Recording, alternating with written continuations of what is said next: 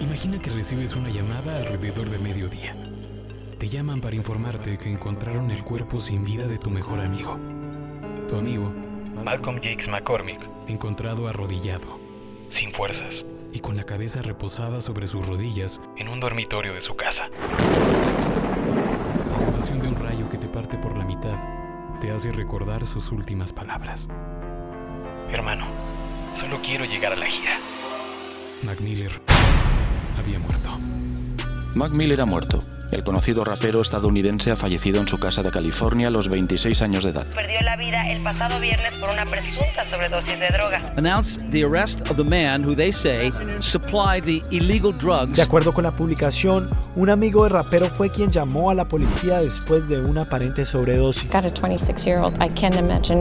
It's it's it's just beyond tragic. Neighbors are shocked and saddened. But I definitely enjoy Mac his music. Miller, the coroner, Un opioide just left extremadamente moments potente. ago. Todo apunta a que murió por una sobredosis. Happy Events presenta Muerte y Gloria.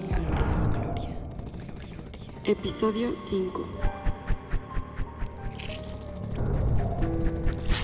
Mac Miller.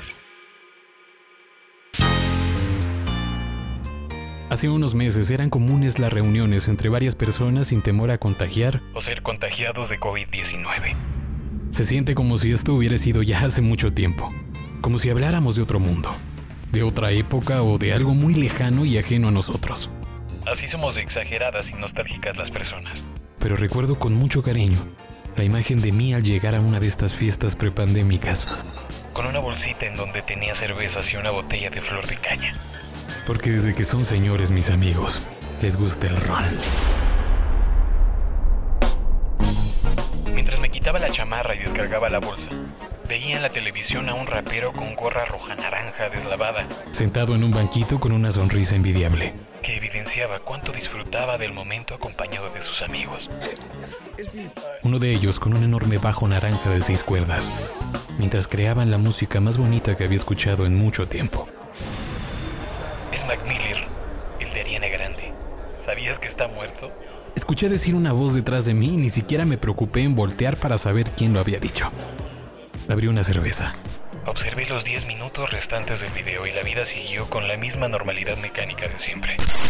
En los días subsecuentes, apareció este video con bastante frecuencia en mis dispositivos, producto de la sugerencia del mágico y maligno algoritmo de YouTube. Las decenas de veces que inició la reproducción del video, permití que sonara completo. Y cada vez que terminaba me podías escuchar maldecirlo por morir a sus 26 años. Su muerte fue algo tan real, tan palpable y tan probable que podías identificarte perfectamente con la situación. Imagina que un día te llama tu mejor amigo para pedirte ideas sobre posibles regalos de cumpleaños para su hija. En tono de broma le sugieres unas chanclas y tu compa aprovecha la llamada para invitarte a la cena de celebración. Llegas al día siguiente, justo a tiempo para escucharlo cantar no una, sino dos veces feliz cumpleaños a su hija. Y después te invita a pasar al sofá donde estarán los tres el resto de la tarde, viendo los programas favoritos de la cumpleañera. En ese momento sabías que la felicidad estaba ahí. Podías verla. Y estabas seguro de que no era falsa. Una semana después, alrededor de mediodía, te llaman para informarte que encontraron el cuerpo sin vida de tu mejor amigo, Malcolm James McCormick. Arrodillado y con la cabeza reposada sobre sus rodillas en un dormitorio de su casa. En ese momento, la sensación de un rayo que te parte por la mitad te hace recordar sus últimas palabras. Hermano, solo quiero llegar a la gira. Quiero llegar a la gira. Teníamos planes. Estábamos listos para salir a la carretera ese otoño y promocionar su último disco, Swimming. Swimming. Probablemente esto fue lo que más nos lastimó. El idiota acababa de sacar este increíble álbum y estábamos listos para darlo a conocer al mundo, de la mano de sus amigos más cercanos. Había mucho en el aire. Nos dejó esperando. Para todos los que me venden drogas, no la mezcles con esa mierda.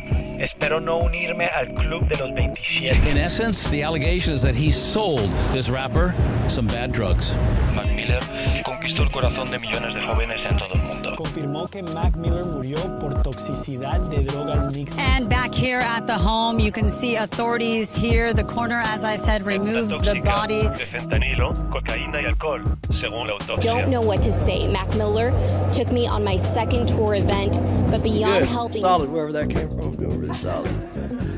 Yeah. Cuando escuchamos que en la autopsia encontraron fentanil, cocaína y alcohol, no nos sorprendió. Sabíamos que consumía drogas. Y aún así, el último año lo habíamos visto en su mejor condición mental y física, luchando a estar sobrio cada vez por periodos más largos desde hace tres años, y ejercitándose todos los días en un gimnasio de Los Ángeles. Todavía no se siente real su muerte. Anoche sucedió algo macabro. Varios soñamos que estábamos en su boda. Creo que todavía estamos un poco atontados y nos resistimos a dejarlo ir. Pero es tan difícil cerrar ese ciclo cuando la música es una forma de conexión. Cada que escuchamos su trabajo podemos sentirlo I presente. Él nos decía, si quieres saber cómo estoy, escucha mi música. Eso debería ser capaz de decírtelo. Eso debería ser capaz de decírtelo. decírtelo. Ah, God. Lo que sucedió con Mac Miller le puede pasar a cualquiera. Recuerdo que cuando era niño, papá me platicó que mi abuelo tomó una aspirina y se fue a dormir para nunca despertar. El día de hoy, pienso que consumir cualquier cosa es un acto de fe. Desde la comida de cada día hasta los medicamentos que nos recetan. El alcohol que ingerimos. El tabaco que fumamos o las drogas que decidimos probar. Cada paso que damos a lo largo de nuestra vida requiere de una confianza ciega que depositamos todos los días en las personas que nos rodean. E incluso en nosotros mismos. En su último disco, Easy Mac, aparece con un traje formal de color rosa, con los pies descalzos y sucios, sentados en una especie de cajón y con una ventana al cielo. Aunque muchas personas afirman que este es un mensaje sobre su inminente muerte, prefiero pensar que esta portada es una pieza más del rompecabezas que nos revelaba una inmensa soledad. La misma que emana en cada uno de sus videos. Ese sentimiento voraz, hambriento, inclemente e insoportable que todos experimentamos tarde o temprano en nuestras vidas. Solo es cuestión de tiempo para que sea nuestro turno de decidir cómo nos enfrentamos a este abismo. Puedes amarlo o puedes dejarlo.